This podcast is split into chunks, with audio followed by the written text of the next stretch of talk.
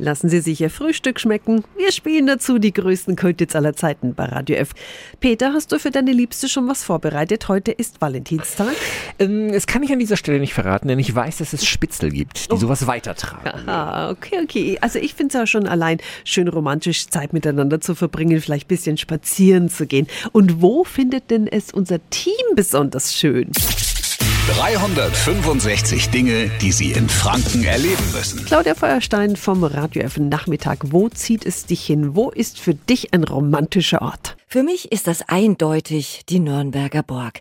Wenn man da oben steht und über seine Geburtsstadt hinwegblickt, egal ob die Sonne scheint oder ob viele Wolken sind oder ob die Dächer schneebedeckt sind, da oben habe ich auch meinen ersten richtigen Kuss gekriegt, also nicht nur so Knutscher, sondern ja, einen richtigen Kuss und mit dem Herrn war ich dann auch mehrere Jahre zusammen. Also die Nürnberger Burg, eindeutig der romantischste Ort in Nürnberg. Natürlich auch die Frage an unseren Fränkisch-Experten Helmut Föttinger. Wo geht dir das Herz auf?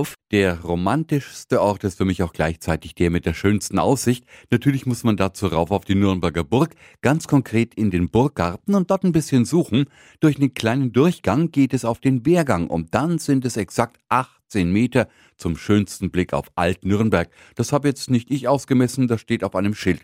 Aber dann geht einem das romantische Herz auf, der Blick, einfach umwerfend. Schön. Und Petra Seel aus der Radio F-Redaktion, bei dir gibt's ein bisschen weiter weg, gell? Romantischer geht's nicht als in Hollfeld in der fränkischen Schweiz. Da gibt's nämlich einen Kussweg.